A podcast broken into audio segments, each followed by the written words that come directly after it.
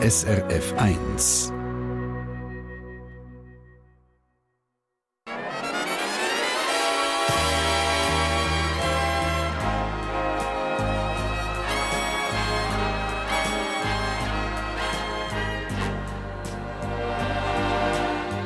Persönlich.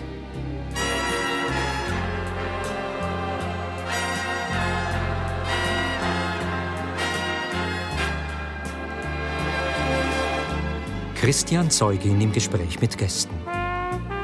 Einen wunderschönen guten Sonntagmorgen. Ganz herzlich willkommen zu unserer Radio-Talkshow persönlich. Heute aus dem Restaurant und Eventlokal B12 zu Chur. Guten Morgen miteinander.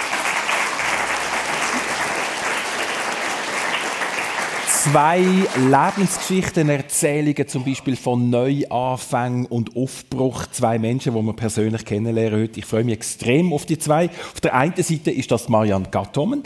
Sie ist Schlagersängerin, hat den Grand Prix der Volksmusik gewonnen, damals 2001. Zu Wien ist darauf eine erfolgreiche Immobilienunternehmerin geworden in Florida und ist jetzt wieder zurück in der Schweiz, führt ihre Geschäfte von hier und wohnt in Lax. Sie ist 57, Mutter von zwei erwachsenen Kindern. Schön ist sie bei uns. Guten Morgen, Marian Katomen. Äh, guten Morgen, ich freue mich sehr, da zu sein. Sehr. Danke. Und gerade neben ihr der Markus Wolf. Sport zieht sich so ein bisschen durch sein ganzes Leben. Im Unihockey ist er Nazi-Trainer beim Bundesamt für Sport, Chef vom Jugend- und Erwachsenensport zu Macklingen, ist CEO von Swiss Ski und bis vor kurzem CEO von der Wissen Arena Gruppe zu Lax. Jetzt orientiert er sich neu. Er ist 50, Vater von zwei Kindern im Teenageralter und mit seiner Familie zu Chur. Herzlich willkommen, Markus Wolf. Guten Morgen.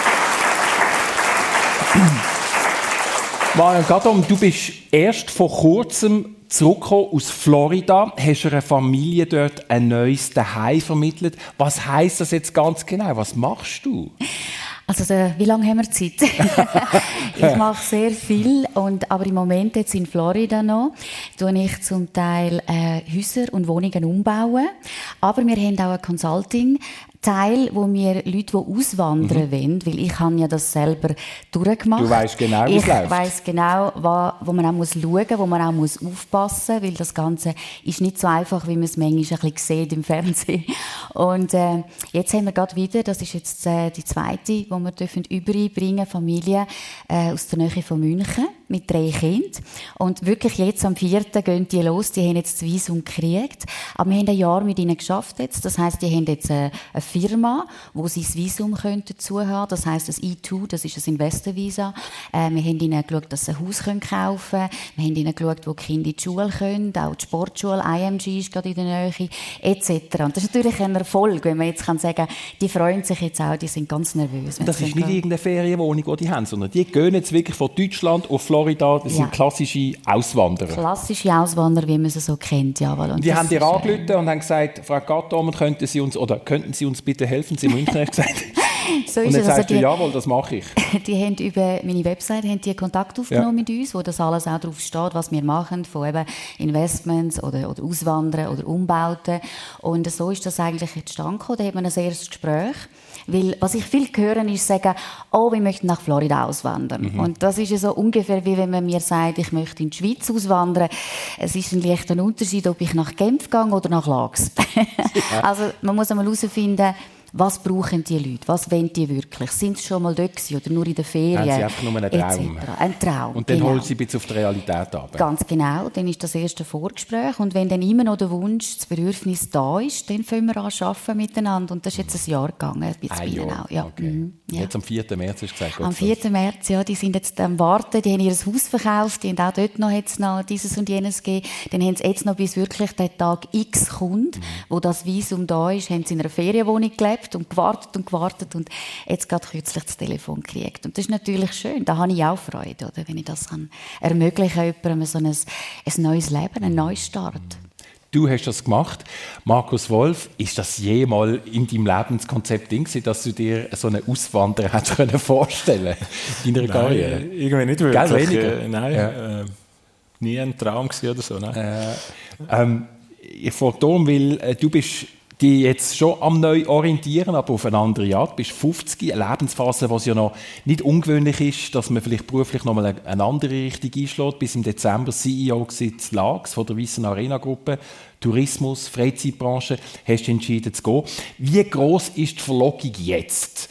rasch zuzusagen, wenn dir jemand von deinen vielen Leuten, die du sicher in deinem Netzwerk hast, sagt, du, ich hätte noch etwas oder da, willst du nicht bei uns einsteigen, dass du dort schnell Ja sagen ja, die Verlockung ist natürlich schon da, oder? Weil ja. ich bin auch vielseitig interessiert und wenn so Sachen auf einem zukommen, interessieren die mich irgendwie alle, weil überall findet man einen spannenden mhm. Case drin. Darum ist die Verlockung sicher da, aber der Verstand sagt schon auch, es ist jetzt wichtig, äh, oder es ist auch eine grosse Chance, jetzt eine richtige Entscheidung zu fällen. Also äh, nehmen wir doch auch die Mühe und Zeit, die richtige Entscheidung zu fällen. Ist da wie auch ein Zeitfenster, wo du sagst, okay, ähm, bis im Sommer würde ich jetzt mal zuwarten zum Beispiel? Ja, es ist genau der Sommer, wo ich gesagt habe, bis dort äh, wäre es gut, wenn ich mich für etwas entschieden hätte. Mhm. Aber natürlich, wenn die, die, die, tolle, perfekte Situation um eine Ecke kommt, äh, dann kann es auch im März oder im April ja. natürlich passieren. Aber äh, ich will einfach ganz bewusst äh, mir ein bisschen Zeit geben, dass ich mich nicht unter Druck fühle und dass ich wirklich auch alles, was reinkommt, auch sehr gut anschauen und ja, eben, wie gesagt, die richtige Entscheidung Es könnte ja auch auf die andere Seite gehen, dass du plötzlich nervös wirst und denkst, oh, jetzt kommt einfach nichts.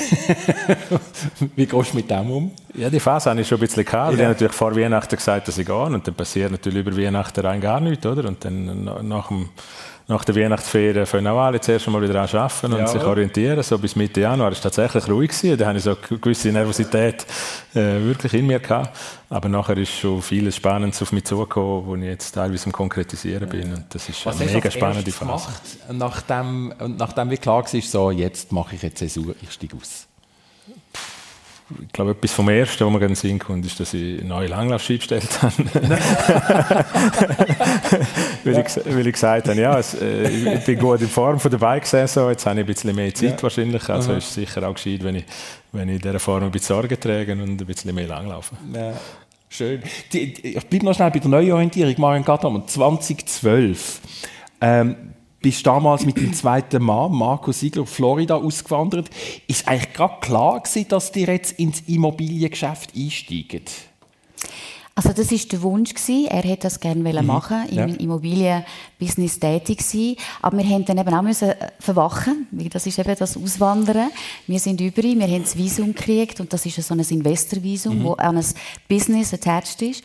Und äh, wo wir dann angekommen sind, ist das leider ist das gar nicht so gewesen, wie man uns das versprochen hat. Das Geschäft ist, hat nicht existiert und wir haben uns ganz, ganz schnell müssen neu orientieren. Das heißt, also sind die betrogen das heisst, worden? Ganz oder? klar, ja. Nein. ja. Ja, die sind mit der Anzahlung weg und äh, das Land selber gibt dir dann sechs Monate Zeit, um ein neues Business zu finden, wo du nachher kannst zu dem Visum dazu tun. Und das ist dann natürlich auch so eine Zeit, wo du dann mal durchschnuffst. Du bist mit zwei Köpfen dort. Und hast viel und, Geld äh, verloren in dem Moment oder? Ja, das ist eigentlich noch gegangen. Also okay. wir waren dort schon ein bisschen vorsichtig gewesen, aber okay. trotzdem. Ja. Es geht mehr ein bisschen, du musst dir vorstellen, dass man eigentlich alles einfach aufgibt in einem Land. Wirklich, man hat die Wohnung verkauft, man hat alles aufgegeben und man steht dort wirklich mit zwei Köfern ohne Wohnung zum Wohnen, ohne Business, ohne gar nichts. Und das ist schon ein Moment, wo du denkst, oh, jetzt gibt es zwei Möglichkeiten. Ich kehre gerade wieder um und gehe heim. Aber ich glaube, da sind wir beide sehr ambitionierte Menschen, das gibt es nicht aufgeben. Und mhm. dann äh, haben wir geschaut, was wir machen könnten und es hat sich so schnell nichts ergeben. Und dann habe ich gesagt, ja gut, was könnte ich machen? Und dann habe ich einfach mal eine Boutique eröffnet. Eine Boutique? ja. Ich habe einfach gesagt, ja, nur Kleider werden immer gekauft, da weiss ich ein bisschen Bescheid.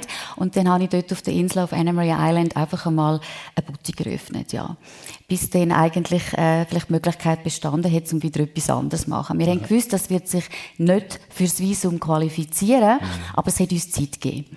Und äh, ja, das ist der Start gewesen eigentlich. Also es ist durchaus ja. holprig, aber dann relativ schnell kreativ geworden und eine Lösung daraus zimmert. Ich glaube, das ist etwas, wo mich vielleicht auszeichnet, dass ich eigentlich sehr schnell, ich schnaufe ein, zwei Mal durch, aber nachher gibt es sofort, es muss eine Lösung her. Mhm. Fertig. Es geht nicht warum, wieso, weswegen oder nachtrauern etwas, sondern es ist sofort, ich switch da oben und dann so, jetzt müssen wir halt eine Lösung finden. Mhm. Das machen wir daraus. Mhm. Und das prägt mich auch immer im Leben, eben, dass immer wieder steh auf Weiblein, dass man einfach sagt, okay, das ist jetzt eine Erfahrung gewesen. Es gibt, für mich gibt es nicht das, äh, Scheitern oder etwas. Es ist eine Erfahrung, die ich daraus lerne. Und jetzt geht es weiter. Und so haben wir es auch gemacht. Du bist jetzt wieder zurück wenn du jetzt auf die Phase äh, ab 2012 in Florida zurückschaust, was nimmst du mit? Was hat dir die Zeit gegeben als Geschenk oder als Erfahrung? Das ist ein gutes Wort, Geschenk. Es ist ein riesiges Geschenk äh, für mich jetzt, dass ich dürfen die Zeit erleben dort, mhm. dass ich dürfen in einem anderen Land, eine andere Kultur. Wir sind ähnlich und doch sind wir sehr, sehr verschieden, was äh, so ja, wenn man einfach als Person lebt dort, den Alltag erlebt, das Lichte, äh, das ist ein Geschenk gewesen und ich nehme sehr viel mit. Ich nehme natürlich äh, ja, die ganze Immobilienbranche-Erfahrung, die hätte ich ganz sicher da nicht mhm. gemacht, wenn ich jetzt einfach weiter Sängerin gewesen wäre. Äh, aber natürlich auch, eben, es ist eine wunderschöne Gegend. Ähm, ja, es ist eine Erfahrung, wo man von Null anfängt, das kennt dann niemand und das ist etwas wahnsinnig, äh, für mich etwas bereichernd jetzt, wo ich dürfen erleben Und ich will es um keinen Tag missen, wirklich. Es ist sehr, sehr schön gewesen. Ist schon so ein bisschen das Klassische, dass man sagt, man kann mit, jetzt wie in eurem Fall, mit, mit einem Koffer oder zwei ankommen in einem Land von quasi null und man schafft es, wenn man wirklich will? Oder ist es äh, ein bisschen zu einfach gezeichnet?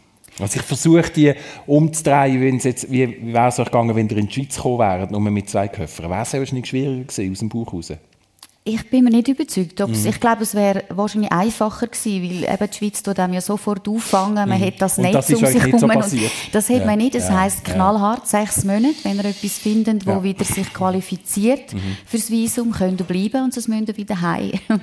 natürlich kann man immer, eben, ich habe gesagt, solange man gesund ist, mhm. solange man kann arbeiten kann, äh, kommt man durch, das ist klar. Aber sie setzen einem die zeitliche Grenze und nachher musst du gehen. Das ist knallhart, okay. oder? Und dann haben wir ja eben noch gesundheitliche Sachen auch gehabt, noch von meinem Mann damals. Das ist schon eine Phase gewesen, wo ich schon haben müssen sehr äh, wie soll ich sagen, in mich hineingehen, eine Stärke holen. Ich habe eine wahnsinnig tolle Familie, die wo, wo mich auffängt und auch von weitem unterstützt hat, emotional. Und ich habe natürlich den Glauben gehabt. Ich bin sehr gläubig und das hat mir einfach die Stärke gegeben, die ich einfach gebraucht habe, zum, zum durchziehen, zum mhm. einfach nicht aufgehen und sagen, nein, wir haben jetzt da angesagt und das ziehen jetzt wir ziehen wir es durch ja. miteinander, auch wenn es, eben, wenn es gesundheitliche ja, Schwierigkeiten gibt oder wie ja. auch immer. Markus Wolf, du bist sieben Jahre CEO vom Schweizer Skiverband Swiss Ski gewesen. Äh, ein Verband im Rampenlicht, äh, wo man selber glaub, auch genau schauen wie viel Rampenlicht vertreibt es für einen selber. Äh, vor dir haben sich glaub, vier Chefinnen vier äh, die Klinke vom Chefbüro in die Hand gegeben. Also, das ist, ist jetzt auch nicht gerade unbedingt der ruhige Posten, den du dort bekommst. Warum hast du zugesagt? Geschäftsführer von Swiss Ski zu werden. Wirklich von, ja, etwas, wo, es gibt vielleicht noch die Schweizer Fußballnazi, wo, eh, wo auch viel diskutiert wird, wo alle das Gefühl haben, sie wissen es besser. Warum hast du dort Ja gesagt? Ja, ich glaube, da gibt es im Wesentlichen zwei, zwei Punkte, die wichtig sind. Das eine ist, irgendwie ist das immer für mich die Traumstelle die man mm. überhaupt haben können vorstellen schon als Bub, oder, wo irgendwie Ogi seine Geschichten und so noch, noch irgendwie gelesen hast, die, die goldenen Tage von Sapporo und so, mit diesen Büchern aufgewachsen bist, hast du irgendwie das Gefühl gehabt, das muss etwas lässig sein, ja. den Verband können zu führen. Dass es dann jemals werden, hätte ich natürlich zu dem Zeitpunkt nie gedacht, oder dass sie überhaupt die Chance kriegen. Und das Zweite ist, ja, wenn dann so eine Situation ist, sie sind am Boden gewesen, sportlich auch, oder? Ähm, die vier CEOs sind vier Jahre, da stellt man sich schon Fragen. Vor allem das Umfeld sagt dann, hey, bist, hast nicht alle Tassen im Schrank, dass du das nur überleist und so. Willst du das wirklich ähm, Auf der anderen Seite muss man sagen, das sind ja eigentlich auch die guten Einstiegsmomente, oder? Also man kann ja dann auch etwas bewegen. Es ist ja offenbar, oder wahrscheinlich dann auch eine Lust da, etwas zu verändern. Es ist, es ist auch irgendwo ein, hoffentlich eine Aufbruchsstimmung und äh, viel schlechter hätte es ja fast nicht mehr können werden. Also glaubt man dann schnell mal auch an etwas, das einem vorwärts bringen könnte und äh, und ganz am Schluss musst du auf dich selber vertrauen. Oder? Du musst glauben, dass du das in dem Fall ein bisschen besser kannst als dir vorher. Ähm, und äh, das ist dann der allerentscheidendste Punkt. Oder? Dass ich einfach Wo Vertrauen in mich selber das Vertrauen, ich kann das? Aus der Geschichte vorher wahrscheinlich einfach, oder? Weil mir immer wieder einiges gelungen ist, auch beruflich, und ich irgendwie das Gefühl habe, die Probleme, die die haben, für die habe ich gewisse Lösungsansätze wenigstens, oder auch, auch gewisse Stärken in mir drin, die ich in die Waagschale werfen könnte. Ähm, ja, und es ist dann auch gut gekommen. Also offenbar ist die Einschätzung auch nicht ganz falsch. Es ist sicher nicht nur wegen mir so gekommen, aber ich habe es ja eine gewisse Zeit dürfen, äh, aushalten oder dürfen mm. dort bleiben und das auch entwickeln. Darum ist es sicher eine gute Geschichte. Wie bist du umgegangen mit dem Rampenlicht eben, äh, so, so prominent? Äh dort stehen und je nachdem auch mal müssen stehen, wenn es vielleicht am Anfangsjahr vielleicht noch nicht so gut gelaufen ist, jetzt unverbunden mit dir, oder? Hast du nichts dafür können, für die Situation? Ja, da hat ja wie zwei Dinge, Dinge drin. Oder das eine ist das Rampenlicht selber. Oder? Mhm. Das ist jetzt nicht so, dass ich wahnsinnig suche. Ähm, man wächst natürlich auch rein im Laufe der, von der Zeit und von der Funktionen, die man hat. Muss man das, darf man das auch irgendwo lernen. Also kann man damit umgehen, aber es ist jetzt nicht das, was man jetzt dorthin gezogen hätte. Ja. Ähm, das andere, was du ansprichst, ist irgendwo die Verantwortung tragen. Das ist dann wieder etwas, was ich auch gerne habe. Oder? Also schlussendlich, auch wenn ich vielleicht im ersten Moment nichts dafür kann, für, für das, was da ist, fällt es mir nicht schwer, dann herzustehen und äh, die Meinung dazu äh, zu sagen oder das irgendwie zu verteidigen oder was auch immer dann gefragt ist in der jeweiligen Situation. Das ist dann eher etwas, was ich in mir drin habe und gerne habe. Wie noch ist man eigentlich bei den Athletinnen und Athleten, wenn man so weit oben ist als CEO von Swiss Ski? Ich glaube, es ist schlau, wenn man relativ nach ist, ja. ähm, weil schlussendlich geht es nur um das. Oder? Also wenn Athleten können erfolgreich sein, wenn wir Umfelder schaffen, damit sie können erfolgreich sein ähm, dann müssen wir auch wissen, was sie suchen, wie es ihnen dabei geht und so. Und ich habe auch relativ früh einen Athletenrat gebildet, wo ich ganz persönlich mit den Besten im Austausch war. Und das hat mich selber persönlich extrem weitergebracht, weil ich einfach verstanden habe, wie ihre Sicht auf die ganze Geschichte ist. Und die ist ganz anders häufig, als wir meinen. Und wenn man dort irgendwo, und umgekehrt aber auch, oder? Und wenn man einen Nenner findet und sich austauschen kann, ist das extrem hilfreich. Marc Odermatt ist noch ein Junior, glaube ich, in deiner Zeit, gell? Ja, seine fünf äh, Medaillen an der Junior-WM hat er in meiner Zeit noch gewonnen. Er war ja. sehr aufsteigend. Gewesen. Man hat sehr früh gemerkt, dass das eine Granate wird. Und, ähm, Offensichtlich, man hat es äh, gehört in gehört, dass er das dritte Mal den Gesamtweltcup gewonnen hat. Und ich gehe auch davon aus, dass es nicht das letzte Mal ist. Ja. Was nimmst du mit aus dieser Zeit von Swiss Ski als Chef? Unheimlich viele gute Erinnerungen und Emotionen. Mhm. Meine, das war Wahnsinn, gewesen, die Zeit, die ich begleiten mit super erfolgreichen Olympischen Spielen, mit der Heimweltmeisterschaft, mit dem Aufstieg von Rang 7 auf Rang 1. Ähm, das war natürlich eine Aufbruchsstimmung gewesen, äh, vom Feinsten. Ähm, aber ich nehme natürlich auch für, für meine berufliche Tätigkeit ganz viel mit, äh, was ich dort gelernt habe, wie ich mit Partnern muss umgehen muss, wie ich mit komplexen Situationen umgehe. Und mhm. die unternehmerische Komponente habe ich dort vor allem auch gelernt, weil ja, du musst doch die 60 Millionen, die der Verband jedes Jahr braucht, oder musst du irgendwo finden, äh, dir erarbeiten, obwohl du kein Produkt hast, das du verkaufst. Mhm. Oder? Also das Produkt ist immer der Sport und die Emotionen und mit dem musst du Geld verdienen. Da habe ich sehr viel mitgenommen. Deine Familie war zu Chur dann äh, du in einer Wege zu Bern. Wie sind ihr auf diesen Entscheid gekommen? Ist auch nicht unbedingt einfach, oder? ja, ich glaube einfach zusammen gesagt, hat, äh, zusammengefasst hat meine Frau irgendwann gesagt, du bist nie daheim, also musst du auch nicht sagen, wo wir wohnen sollen. Und ich habe gefunden, ja, hast eigentlich recht, äh, weil ich bin dort daheim, wo ihr sind und wenn ihr mm. lieber so anders sind, äh, dann ist das sicher richtig. Und es ist mir natürlich auch nicht besonders schwer gefallen, zurück auf Graubünden zu gehen, weil ich die Lebensqualität da enorm schätze. Ja. Ähm, also haben wir dann den Umzug nach Graubünden gemacht, obwohl ich das Büro noch in Bern hatte. Eben auch, ja, genau. Ähm, aber. Äh, das ist verhältnismäßig gut gegangen. Ja. Persönlich mit Geschichte direkt aus dem Leben. Heute mit Markus Wolf an der Spitze von der verschiedensten Sportorganisationen auf nationaler Ebene und Marian Gattum. Was beide verbindet, in der Öffentlichkeit stehen und das je nachdem ganz schnell, auch international. Marian Gattum, dann blenden wir zurück schnell zum 1. September 2001. Marian Gattum gewinnt der Grand Prix der Volksmusik in Wien. Hey Baby, küss mich nochmal. Vielleicht hören wir schnell rein. Wir haben den Clip noch schnell rausgesucht. Ja, super. hören wir doch schnell rein, um uns äh, schnell einzustimmen, wie das tönt hat damals.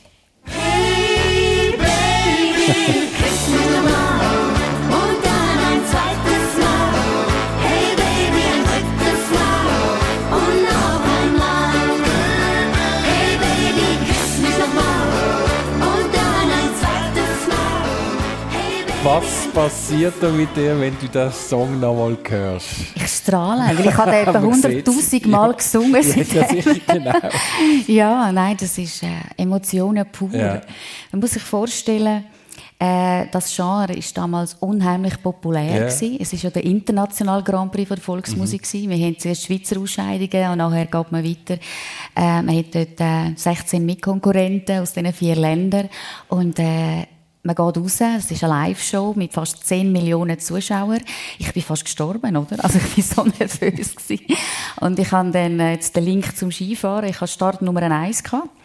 Und das ist sowieso ganz schlimm. Das ist noch schwierig, Ja, oder? das ist schwierig. gewesen. Ich habe es dann als gutes Omen genommen, weil der Konradin hat, glaube ich, seinen grössten Erfolg mit der Startnummer 1 gehabt, der Vize-Weltmeister, damals 82. Und ich gesagt, gut, das muss ein gutes Zeichen sein. Ja. Aber ich- mir ist, ich weiß es, ich stehe dort, ich habe das genau vor mir und ich habe einfach gedacht, nicht die Stege, es hat so Stegentrittli Mhm. nicht stolpern, die richtige Kamera finden, wenn es das rote Licht ist und keinen Text vergessen. Und äh, als ich das dann geschafft habe, bin ich einfach nur äh, happy gewesen, ja. Und wo dann natürlich das äh, gekommen ist, ich bin total äh, fertig. Ich habe ja den Stein noch am Boden gerührt, das ist ja noch berühmt. Mir ist der so, ich habe so zittert, mir ist Der der, Preis, den man dir in die Hand gedrückt hat, der ist runtergefallen. Der ist mir gell? auf Der hat der eine kleine Bühne- Delle seitdem. Er hat einen ganz kleinen Egg. Wir haben gemeint, der ist, es ist ein Kristall, er ist sehr schwer.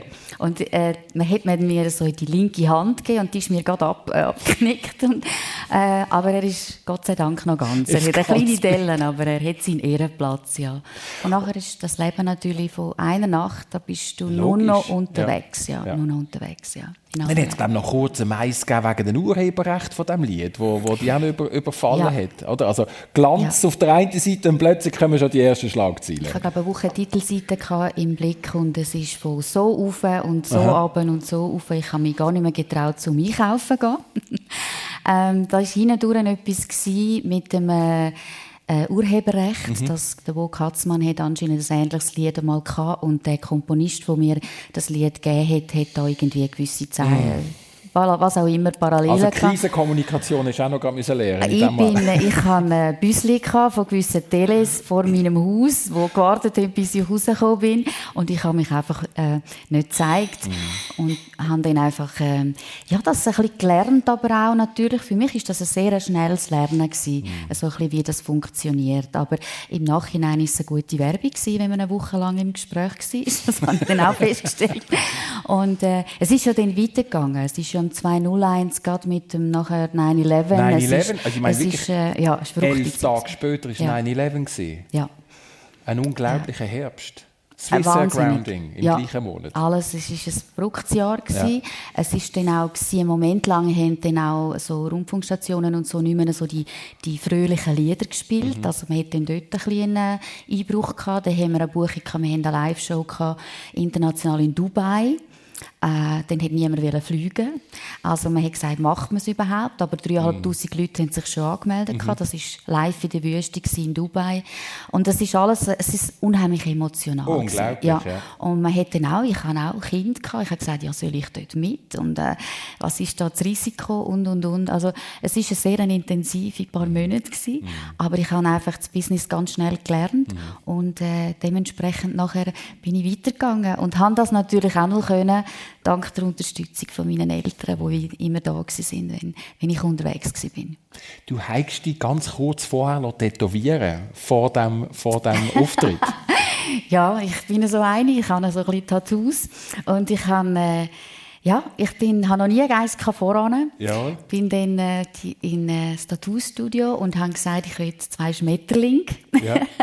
Weil die Schmetterling ist ja zuerst so eine Raupe. Jawohl. Und dann nachher tut sie sich entpuppen und fliegt dann farbenfroh in der Welt umeinander. Und so habe ich das eigentlich zwei Wochen vor dem Grand Prix habe ich mich so wirklich schon gesehen. Ich habe mich schon gesehen, farbenfroh in dieser Welt rumfliegen.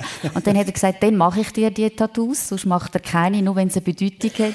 Und äh, weil ich habe gesagt, ich gehe jetzt und ich gewinne das. Und äh, es ist ganz interessant, es ist dann wirklich so gekommen. Unglaublich. Ja, Eine es ist selbst, unglaublich, Sich ja. selbsterfüllende Prophezeiung. Ja, kann man so sagen. Manifestation, ich weiß es nicht an was, an Glauben. Und äh, ja, die sind immer noch da, die Schmetterlinge. Ja. Und aus dem heraus ist noch eine, eine sehr intensive Phase gekommen, wo du viel unterwegs gewesen bist und du hast auch schon erzählt, du warst auf der einen Seite Mutter daheim, auf der Bühne bist du Sängerin gewesen und dann irgendwie dann einmal die Frage, wo bin eigentlich ich selber? Wer bin ich? Also wie, wie, wie bist du mit dem, mit dem Umgang, mit dem unglaublichen Spagat zwischen Show und dann Familien und Ja, der ist nicht einfach gewesen. Der ist für mich äh, und das habe ich eigentlich gar nie so gesagt, bewusst nicht, weil ich natürlich auch es hat Zeiten gegeben, wo Leute das ein bisschen kritisiert haben, von außen. Also, wo also, ich auch gefragt habe, zum Beispiel, wo dann gesagt haben, wie kannst du eine Karriere machen mit zwei kleinen Kindern? Wir müssen natürlich denken, wir gehen jetzt einen Haufen Jahre zurück. Es das ist noch nicht Jahre. genau ja. so gewesen wie ja. heute, dass das normal ist, dass Frauen ja. das machen immer.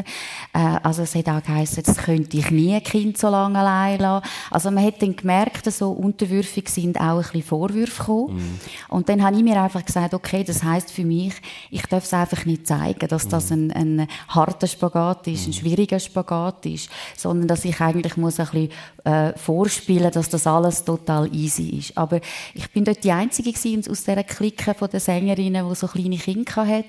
Und äh, natürlich äh, bin ich auch manchmal erschöpft gewesen. Also ich bin heimgekommen, morgen um zwei, vielleicht vom Konzert. Am nächsten Morgen ist es weitergegangen mit Kind wecken, in die Schule schicken, das neue Brot streichen. Und dann bist du wieder die Mutter gewesen. Und am Abend, wenn sie im Bett waren, dann habe ich mein Büro gemacht. Und äh, das ist schon ein riesen Spagat gewesen, Eine wo ich dann auch, Zeit, ja. ja sehr ja. intensiv, habe auch dann äh, ziemlich abgenommen, ich hatte äh, Migräne stark, mm. gehabt. irgendwo hat sich das dann ein bisschen bei mir dann mm. so mhm. gezeigt, aber gegen aussen habe ich immer gesagt, ist alles super, ist alles easy, weil ich einfach nicht wollte angreifbar sein und auch nicht wollte irgendwie die Familie in das hineinziehen. Mit wem hast du schwätzen in dieser Zeit über das? Also hat, hat es irgendwie Vertrauensleute gegeben, die, gesagt haben, ja, Sie sitzt in der ersten Reihe. Sie sitzt in der ersten Reihe, ja. Meine Eltern, die haben natürlich schon ja, gewusst, dass das äh, streng war. Aber äh, das ist eben, die mm. Unterstützung ist da gewesen. Aber äh, mm. ich habe dann auch versucht, an die, man hat ja dann auch die Aufgaben, man geht an Weihnachtssingen, man geht an alle diese Sachen, mm. Kindergarten basteln und so mm. weiter. und ich habe versucht, das alles unter einen Hut zu kriegen. Aber wenn du fragst, die sogenannte Me-Time, ja, die hat es genau. während der Zeit in dem Sinn fast null gegeben. Mm. Ich habe mir sie ab und zu, wenn ich jetzt auf Tournee oder so oder in einem Hotel irgendwo auftritt im Ausland war, dass ich mal irgendwann einmal in einer Sauna bin oder in einer in eine Spa oder in einer Massage, aber das ist ganz selten gewesen. Das ist eine kurze ja. Zeit natürlich. Ja. Dann, ja. Das sind 14 sehr intensive ja. Jahre gewesen, ja. ja. Aber schöne, ich will es nicht missen. Ich sage immer, ich hatte die Zeit streng, gehabt, äh, habe Kind jung, gehabt, aber jetzt sind sie da und ich habe beides dürfen haben. Also ist das auch ein Geschenk. Mhm. Aber ein bisschen streng war es gewesen, ja. Persönlicher Einblick ins Leben und in die Karriere von Marianne Katom, hier im Persönlich. Markus Wolf, eine der herausforderndsten Phasen für dich als Tourismuschef ist sicher die Covid-Zeit und du hast mit deinem Team zuerst einmal ähm, sag jetzt mal, eine Testsystematik für Tourismusdestinationen von der Wiesn Arena Lax, Flims Faller entwickelt und darauf aber dann den Behörden bei Kanton und Bund, würde ich sagen, ein bisschen beigemacht mit dem, was sie gemacht haben. Die sind vorausgegangen. Was genau haben die gemacht? Was haben die anders gemacht? Ja, man muss vielleicht schnell wissen, in welchem Kontext wir ja. uns äh, befunden haben. Oder? Wir sind ich habe im März 2020 angefangen in der Wiesen Arena und zwei Wochen Im später. März 2020, das ist genau. ja wirklich der März, gewesen, wo genau. alles zugegangen ist. Nach zwei Wochen haben wir die Bahnen oh. abgestellt. Oder? Das ist oh ein wahnsinnig ja. schöner Start natürlich. Super Start. In, in, eine neue Aufgabe. Ja. Ähm, und nachher sind einmal die Lockdown-Phasen gekommen, wo mal alles oder vieles zu mhm. war. Und in dem Sommer drinnen, oder, hat man natürlich gewusst, wenn der nächste Winter nicht irgendwie funktioniert, dann geht es an die Existenz des Unternehmens, schnell mhm. mal, oder? Weil, mhm. wenn, wenn zum Beispiel wieder Lockdown wäre in der Grippezeit und so und, und alles zu wäre, das muss man auf jeden Fall verhindern. Und wenn man offen hat, oder, dann muss man noch so viel Vertrauen herkriegen, dass Gäste auch kommen, oder? Das offen haben heisst natürlich in so einer schwierigen Zeit noch lange nicht, dass auch irgendjemand sich dann getraut, Skifahren zu gehen. Oder? Und aus dieser Situation heraus haben wir im Sommer natürlich versucht, alles vorzubereiten, wo irgendwie geht, politisch aktiv zu sein, dass wir offen haben und auf der anderen Seite so einen guten Betrieb wie möglich vorzubereiten. Und wir haben schnell gemerkt, ein Element müsste eigentlich sein, dass wir einem Gast testete Personen gegenüberstellen. Ja. Oder dass der Gast Vertrauen hat, die, die, die mich betreuen, sind gesund. Oder? Und für das müssen wir, weil es sehr bekannt ist, dass vieles asymptomatisch positiv war, oder? Für das müssen wir irgendein Testsystem haben. Mhm. So, und dann haben wir mal geschaut, was auf dem Markt ist mit diesen PCR-Möglichkeiten und haben dann gemerkt, dass es erstens einmal jeweils zwei Tage geht, bis man irgendwelche Ergebnisse hat. Das taugt einmal schon gar nicht. Ähm, wir haben gemerkt, dass es pro Person irgendwie über 100 Franken kostet, so einen Test zu machen. Äh, man muss einem noch in die Nase reinstechen, was jetzt auch den Mitarbeitern nicht kannst zumuten ähm, und äh, die Verfügbarkeit und so, das sind alles Themen gewesen, wo, einfach, wo du gemerkt hast, das geht nicht. Oder? Das läuft nicht so, ja. Und dann sind wir mal auf die Suche gegangen, ähm, haben dann per Zufall äh, weil der Reto Gurtner, unser Verwaltungsratspräsident, irgendwie mal äh, einen vom Laborisch kennt hat und der vom Laborisch hat mit einem deutschen Professor mal Tennis gespielt. sind wir irgendwie dann mal auf den Professor Fischer von der Uni Heidelberg gekommen, der gesagt hat, das geht auch mit Spucken.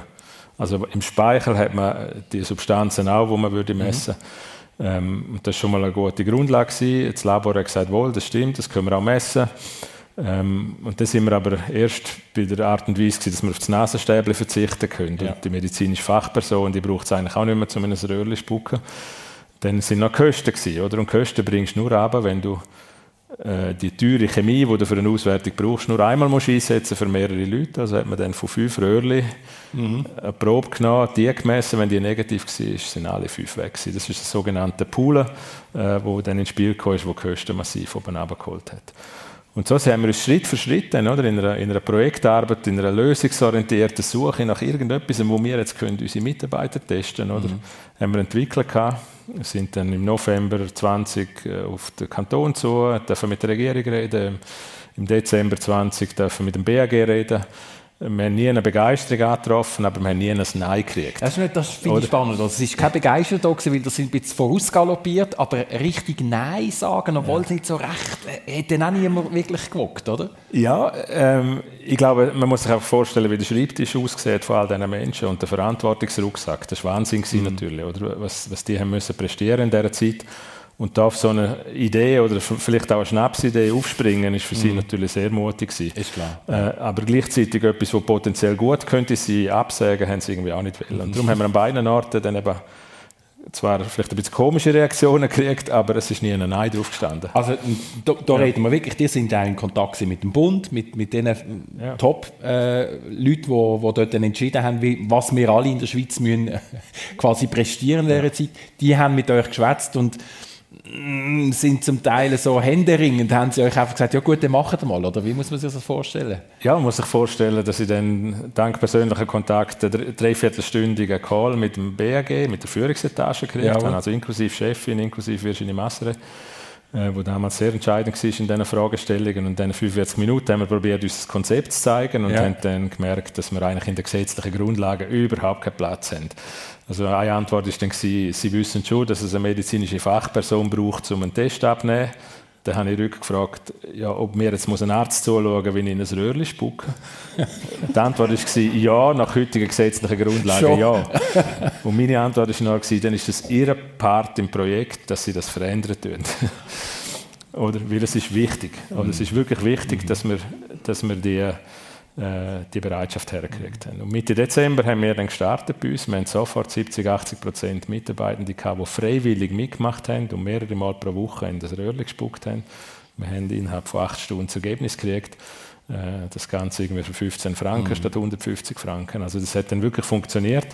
Und dann ist nachher die Lawine losgegangen. Oder? Mhm. Dann ist wirklich der Kanton ein paar Tage später auf der Matte gestanden und hat gesagt, das wollen wir auch für den Kanton Graubünden. Später sind Private gekommen und haben das Testen in der Schweiz auf der Basis von dieser Idee total revolutioniert.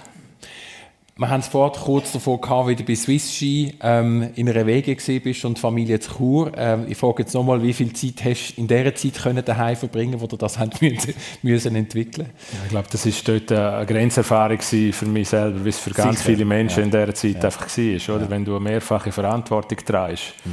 und die haben dort irgendwie tausend Leute gehabt, wo, wo Angst haben um ihren Arbeitsplatz. Das also ist auch für mich vier, fast 24 Stunden da. nie gelangt, oder? Das ist wirklich einfach eine runde Tour gewesen irgendwie das Ganze zu laufen bringen und das hat, das hat alles strapaziert. Hat alles gebraucht, ja. ja. Aber der Erfolg ist dafür gewesen, dass der können weiter funktionieren, oder? Das ja, können weiter funktionieren und, und die Schweiz hat nachher auch eine Lösung gehabt, wie man mit der Pandemie proaktiver umgehen kann. Mhm. Ähm, das ist sicher extrem wichtig gewesen, dass man nicht nur Lockdown als Instrument hat, sondern dass man wirklich auch gewusst hat, man kann eigentlich mit dem Testen von asymptomatischen Leuten oder gemäß Wahrscheinlichkeitsrechnungen auf die Situation massiv verbessern. Und das ist ein bisschen, für mich ein bisschen ein Gamechanger in den mhm. Köpfen der Leute, oder? dass man nicht nur gewartet hat, bis man etwas geschlossen hat, ja. sondern dass man selber etwas hat können beitragen konnte. Ein bisschen wie eine Aufbruchstimmung, die ihr sogar haben können bewegen in dem Moment. Ist das so? Ja, also wo wir, wo wir dort Anfang Januar dann für den Kanton äh, in, in so Videokonferenzen mit, äh, Arbeitgeber geredet haben und innerhalb von drei oder vier Tagen 40.000 Arbeitnehmer fix angemeldet haben in, in einem 200.000er Kanton, oder? Mhm. Ähm, das ist Aufbruchstimmung pur gewesen. Und ich weiß nicht, ob Graubünden jemals innerhalb von zwei Wochen sind dann später 70, 80.000 Leute für eine Sache können mobilisieren. Das ist wahrscheinlich einzigartig gewesen. Also wenn es etwas für Aufbruch gibt, dann habe ich das dort sicher erlebt. Ja. Ja. Persönlich mit Markus Wolf, der gerade sehr hautnah erzählt hat aus dieser Zeit, wo wir uns mittlerweile zum Teil fast nur vorstellen können. Das ist noch nicht so lange her. Oder? Das ist unglaublich, das sind erst ein paar Jahre oder? her. Ähm, ich würde aber gerne auf eure Wurzeln kommen. Marianne Gattom, du bist als Einzelkind aufgewachsen. Deine Eltern sind sehr jung, als sie dich bekommen haben. Und aus dem heraus hat deine Großmutter eine umso eine größere Rolle bekommen. Du bist eigentlich Saas im Prättigau aufgewachsen bei deiner Großmutter, nimm ein bisschen mit in die Zeit. Wie war das? Ja, das ist richtig. Die sind eben sehr jung und haben dann müssen etwas äh, aufbauen, noch, auch mm. beruflich, und sind dann in Gastronomie. Und dann ist halt so ein kleines Baby halt ein bisschen nicht so ganz das Richtige gewesen. Und das ist wunderbar gewesen. Ich habe dann bei der Mama, Großmama in Saas, habe ich dann äh, meine ersten Jahre, neuneinhalb Jahre, bin ich dann mm. dort gewesen.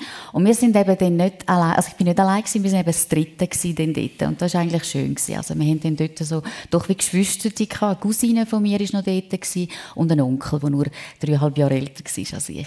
Und so sind wir eigentlich das Dritte, saß wirklich ganz äh, idyllisch, muss ich sagen, in einem Dorf. Wir haben, äh, ja, wirklich. Und sie hatte noch früher auch Pflegekind gehabt. Sie hat immer Kind gehabt. Wir haben Schwein gehabt. Wir haben Hühner und Küngel und alles. Also ich bin ganz idyllisch und ganz einfach mhm. in einem 500 Seelendörfli aufgewachsen und eben im richtigen Prättigau. Also wir haben vorher gerade ein bisschen Mit dem Walser-Dialekt, gell? Mit dem Walser, als ich dann in die vierte Klasse bin ich dann, glaube auf Davos und dort hat man ja schon ein bisschen Zürchert dann. Und dann habe ich dann, wenn es um die Pfalzer Geschichte gegangen ist, habe ich dann immer müssen vorlesen äh, im richtigen Prättigauer Dialekt. Kannst ja. du noch? Manchmal, das geht schon noch. Manchmal. man sagt Ünsch und Geist und Hest und all diese Sachen. Das ist, je nachdem, wo ich bin, äh, kommt das Chamäleon wieder und dann passe ich mich dann gerade wieder an. aber es ist auch ein hübscher Dialekt. Das ist mhm. wirklich ein äh, toller Dialekt, aber man versteht ihn einfach nicht überall. und darum, äh, ja, je nachdem, wo ich bin, passe ich mich einfach ein bisschen an. Ja. Mhm. Dein Vater, der Fritz Betret, ist Musiker gewesen, gell, mhm. eigentlich? Also. Er ist, ja, und ich glaube, von dort kommt das natürlich ja. von mir ja. auch. Und bei uns sind daheim dann immer Schlager gelaufen, von Peter Alexander bis Freddie Quinn habe ich die Lieder alle schon können ansingen mhm. als Kind. Und, äh, aber auch Elvis, Beatles und, und die Sachen hat er. Und er ist natürlich wirklich, er ist äh, ein begabter Musiker, er hat etwa sieben, acht Instrumente gespielt auch. Und äh, da bin ich ein bisschen weniger effizient. Bei der Gitarre geht auch, aber dann haben wir es dann gerade gesehen. Und äh, später haben sie dann ja auch ein äh, Dancing mit Live-Musik gehabt, wo ich dann auch halt meine ersten so ein Auftritte mm. dürfen machen. Aber er hätte quasi auf die Bühne geholt, dein Vater, würdest du sagen? Ja, und ich glaube, das ist bei mir so natürlich gekommen. Wie gesagt, das Gen habe ich wahrscheinlich geerbt. Und äh, es sind dann dort Musiker gewesen, wie Mülltaler und Karawanken und so. Und dann habe ich dann mit denen halt einmal mm. ein, zwei Lieder gesungen. Und darum eben die, das Bühnenthema, das Unterhalten. Ich habe wahnsinnig gerne Menschen. Ich unterhalte gerne Menschen. Mm. Ich habe es gerne fröhlich und lustig. Mm. Und das kommt bei mir natürlich. Also ich, äh, ich bin gerne auf der Bühne. Ich singe und unterhalte wahnsinnig gerne. Und darum werde ich es auch wieder machen, also gesagt. Du bist jetzt wieder unterwegs in die Richtung. Du nimmst Musik auf und du hast herausgefunden, dass es mittlerweile ganz anders läuft als noch vor ein paar Jahren. Ui, ja, das, das Musikgeschäft hat sich verändert. Extrem, wie die ganze Welt. Ich habe dann ja auch gemerkt, dass es mir trotz der Immobilien, die interessant sind, auch gefehlt hat in mhm. Amerika. Ich habe mm. dann im 2015 angefangen mit einer Band, denen spielen und touren auch. Wir sind wirklich in ganz Amerika äh, rum. Das ist natürlich für mich ein Traum in Erfüllung mm. gegangen. Also ich hätte nie gedacht, dass da das Prättigauer Mädchen irgendwann einmal in Texas und in Kalifornien und überall auftritt. Das ist ein Wahnsinnstraum gewesen. Und ich habe gemerkt, mir hat das gefehlt, weil das ist für mich ist Musik Liebe, es ist Heilig, es ist, mm. es ist Therapie, es ist alles. Und als ich dann zurückgekommen bin, im 20, wieder so das äh, berühmte 20, habe ich gerade anfangen mit, äh, mit dem Donnerstagjass im Schweizer Fernsehen. Dann hatte ich genau noch zwei Auftritte und dann ist Covid gekommen. Und mhm. dann hat es mir wieder einmal auch ein bisschen Strich die Rechnung mhm. gemacht. Und dann musste ich halt müssen umstrukturieren mhm. und wieder übergehen, meine Häuser umbauen und diese Sachen machen. Weil man nicht gewusst hat, wie lange das es geht, bis auch die ganze Eventbranche, die sehr natürlich auch gelitten hat in diesen zwei Jahren, wenn das wieder weitergeht. Ich habe aber dann einfach mit meinen äh, Studioleuten geschafft, mit, mit Composer, mit, mit äh, Texter und bin jetzt so weit und ich freue mich riesig darauf, dass ich an das Jahr, es ist jetzt 25 Jahre Jubiläum, dass ich an das Jahr jetzt äh, mein neues Album rausgehe und die ersten Songs kommen jetzt schon in den nächsten paar Wochen. Ich freue mich riesig drauf. Wir wünschen dir auf jeden Fall viel Glück. Danke, viel, viel mal. Wir sind dabei immer noch eigentlich bei, bei der Kindheitswurzel. Wir haben ähm, das Prättigau gehabt im Fall von der Marianne Gatton. Im Fall von Markus Wolf ist Donat Ems aufgewachsen, Schwester, die vier Jahre jünger ist als du. Nimm ein bisschen mit in diese Zeit, in deiner Kindheit. Du wolltest früher Arzt werden, mit sechs schon, hast du mir erzählt. Ja, ich kann es nicht mehr genau nachvollziehen, oh, aber es muss in, der, in dem Alter etwa gewesen sein. Ja. Das war immer so irgendwie mein Traum. Gewesen. Und sonst, äh, wir sind in einem, oder ich bin in einem Mehrfamilienhaus aufgewachsen, hatte überall Kind gehabt. Also mhm. für meine Leidenschaft Sport habe ich immer irgendein Gespöndchen gefunden. Wenn einer nicht mehr möge, dann habe ich um die Ecke den nächsten gefunden. Ja. Äh, von dem her ist das wirklich eine, äh, eine perfekte Umgebung mhm. für mich, zu meine Kindheit zu mhm. verbringen. Äh, äh, sicher grosse Zäsur war, als Teenager ist deine Mutter sehr früh gestorben, du bist 16 Ähm, der frühe Verlust hat dich fürs Leben geprägt, hast du ja schon mal gesagt. Was hat das bedeutet? Ja, ich glaube, das, das würde, würde jedem sein Leben prägen, so ein, so ein Ereignis oder so ein Verlust. Ähm, ich glaube, für uns war es einfach eine Situation gewesen, wo, wo keiner das irgendwie hätte können kompensieren, wo weggefallen ist, oder? Also ist, ist jeder von uns irgendwie auch, auch da gewesen und hat für sich selber so ein bisschen breiter werden müssen in dem, was er für sich selber geschaut hat, oder? Und, äh, und auch Energie müssen entwickeln, um noch irgendeine extra Meile zu gehen oder irgend, mhm. irgendwie so. Oder ein, Beispiel ist, ähm, damit ich meine Hobbys noch weiter haben können machen, habe ich einfach dann äh, mein Geld irgendwie einfach auch jetzt müssen verdienen. Dann bin ich morgen Zeitungen verträgen, morgen um sechs oder halb sechs bevor ich in die Schule bin, am Abend ins Training, damit das irgendwie überhaupt möglich war. Und, äh, und mein Vater und meine Schwester, die haben alle auch vergleichbare Zusatzaufgaben mm. irgendwie im Leben gekriegt, was natürlich jeder von uns prägt hat. Mm. Das heisst, auf eine Art, auch wenn es ein, ein Bruch war, logischerweise, ist es auch eine Stärke gewesen, weil ihr einfach mehr haben müssen machen, so hart wie es ist. Ja, es war eine massive Stärke. Gewesen, oder? Ich glaube, man, man wird dann in eine Situation hineingeworfen, äh, wo man sich nie ausdenkt hätte und äh, man kann wählen, ob man funktioniert oder nicht funktioniert und mhm. im, ja, zum Glück kann ich können funktionieren und äh, Schwester und Vater auch und so haben wir uns alle irgendwie gestärkt aus dieser Situation dann bewegt und, äh, und das Beste daraus gemacht. Wenn man deine Vita, deine Karriere verfolgt, oder Geschäftsführer von Verbänden, ähm, wirklich mit viel ähm, Verantwortung auch, erstaunt wenn du sagst, du hast als Jugendliche, Jugendliche eigentlich null Selbstvertrauen gehabt. also, wenn sie in der Schule irgendwie einen Vortrag zu geben, äh, sei vielleicht im Idealfall krank gewesen oder hast nachher äh, nachher müssen holen. Wie hast du denn das alles gelernt? So, ist, ist der Sport etwas, wo, wo dir das Selbstvertrauen dann doch noch gegeben hat? Ja, eindeutig. Und der Idealfall, den du jetzt geschildert hast, den haben wir natürlich dann immer herbeigeführt im entsprechenden Moment. Also bei Vorträgen bin ich in der Regel schon die ersten zwei Mal krank gewesen. Und beim dritten Mal, wo es dann wirklich unumgänglich war, dass ja. ich vor der Klasse herstehe, habe ich einfach geschaut, dass ich so leise rede, dass mich auch niemand hört. Nein. Das ist wirklich, also, das ist wirklich das gewesen. Und dann eben, der, der, Schicksalsschlag mit 16 hat sicher auch nicht dazu beigetragen, dass ich jetzt mit geschwellter Brust durchs Leben gegangen wäre mhm. und wahnsinnig viel Selbstvertrauen hatte. Und ich habe das wirklich im Sport gekriegt. Und, äh, hat es ja. ein Schlüsselerlebnis gegeben? Ja, es hat, äh, also in Erinnerung ist es ein Schlüsselerlebnis gewesen. Ich glaube, das war wirklich auch wichtig gewesen. Ich habe dann im Unihockey dürfen, so in Naziago spielen gehen und das ist natürlich, das hat mir schon Selbstvertrauen gegeben, dass man da Schritt für Schritt vorwärts gekommen ist. Und wo wir dann das erste Mal das Churer Derby hatten, man muss sich vorstellen, in den 90er Jahren sind die zwei Churer Clubs die zwei besten der Schweiz gewesen. Das ist heute nicht mehr so. Dann ist die Halle auch pumpenvoll mhm. gewesen, oder? 1500 Leute. Und in der Regel so schön in der Mitte ist so eine, ist so eine Linie gewesen. Die links sind für uns und die rechts für die anderen. Und im ersten so einem Derby ähm, ist dann tatsächlich äh, die Situation passiert, dass ich vor Mittellinie einen Ball aufs Goal gespielt habe und der ist reingegangen. Also ich habe ein Goal geschossen, das ist sehr selten vorgekommen. Äh, und dann drehe ich mich um und sehe, dass die halbe Halle steht und eine hohe Freude hat. Und in dem Moment habe ich gemerkt, die haben jetzt Freude, weil ich etwas gemacht habe. Und das war irgendwie so ein Schlüsselerlebnis, gewesen, wo ich gesagt habe, offenbar kann ich etwas, dass so viele Leute aufstehen und mir zujubeln. es hätte noch eine andere Szene gegeben, das war auch lustig, gewesen, wo dann mal die anderen das Goal geschossen haben und mein Vater so selten am Match war, ist er dann einmal der Einzige, der aufgestanden ist auf der falschen Seite. das hat es auch gegeben, wenn ich so an die Tribüne denke, ist das auch das Bild das mir aufgefallen ist. Aber du hast dann tatsächlich angefangen, Medizin studieren. Also der Jugendraum hast du umgesetzt für vier Semester. Ähm, und dann? Ja, es war Mitte den 90er Jahren, ein riesiger Verdrängungskampf in dem Medizinstudium. Ja. Und die Situation nachher ist ja, ähnlich, wie es jetzt halt im Moment auch ein bisschen ist, oder so gewesen, dass du gewusst hast, wenn ich das Studium fertig habe, dann mhm. fängt es erst an. Dann bin ich sechs bis zwölf Jahre, je nach Fachrichtung, bin ich rund um die Tour am Arbeiten für null Geld. Und ich habe einfach nicht gesehen, wie ich meine restlichen Interessen im Leben noch mit dem kann verbinden.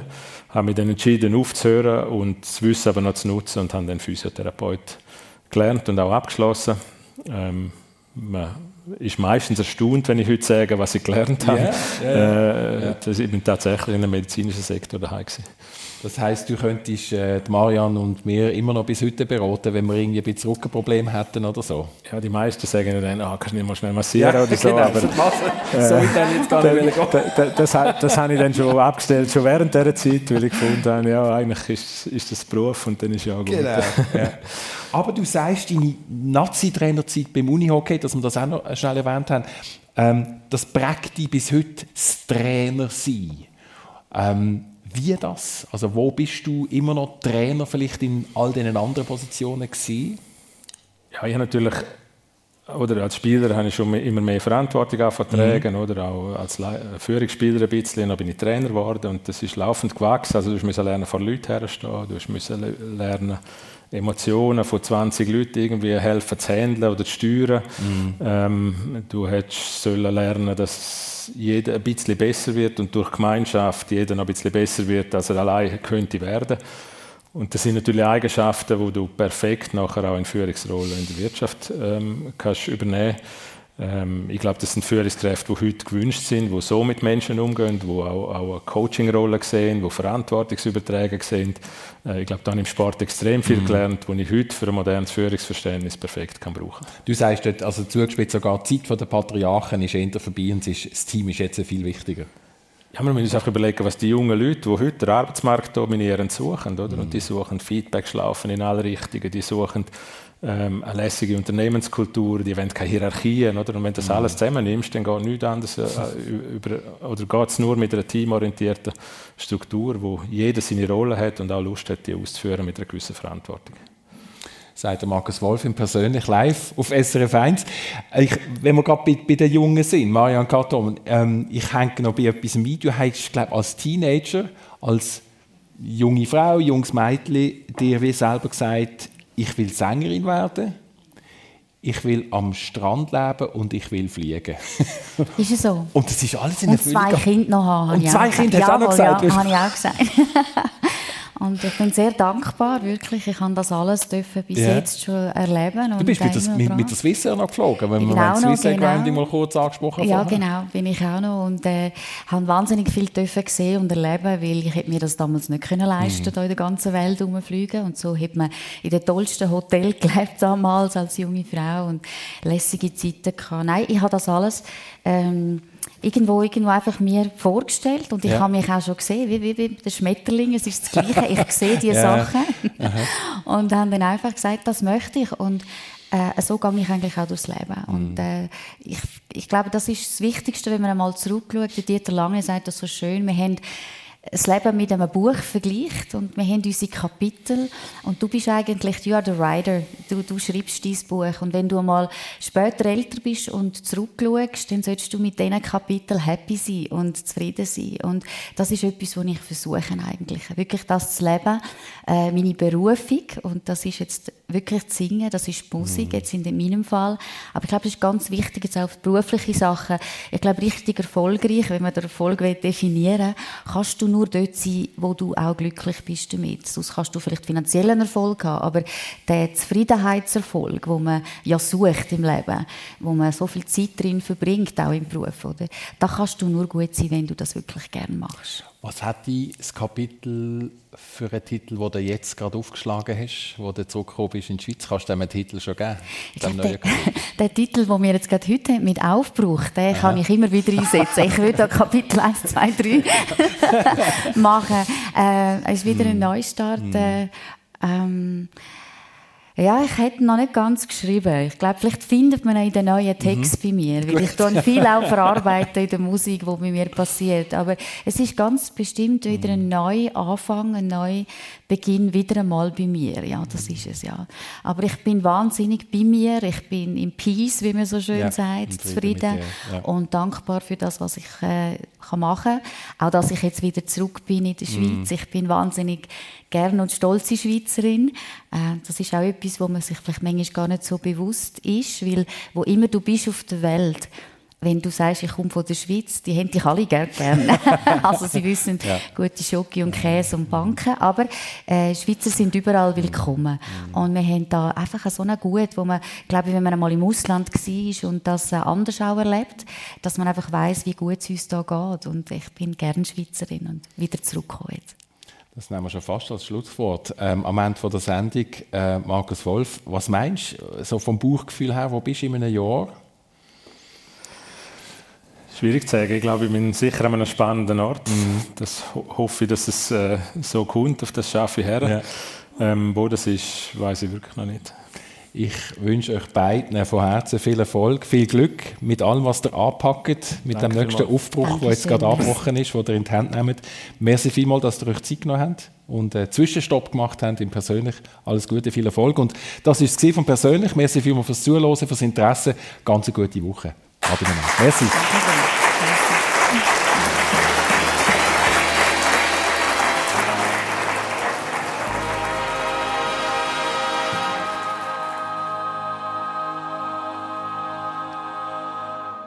Das ist persönlich mit dem Christian Zeugin und seinen Gästen, der Sängerin Marianne Katomen und dem Markus Wolf, live aus dem Restaurant und Eventlokal B12 zu Chur.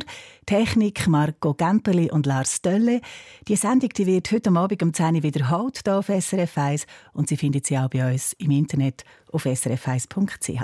Und nächste Woche, am 3. März, kommt persönlich der Live aus Buchs im Kanton St. Gallen aus dem Werdenberger Kleintheater Fabrikli.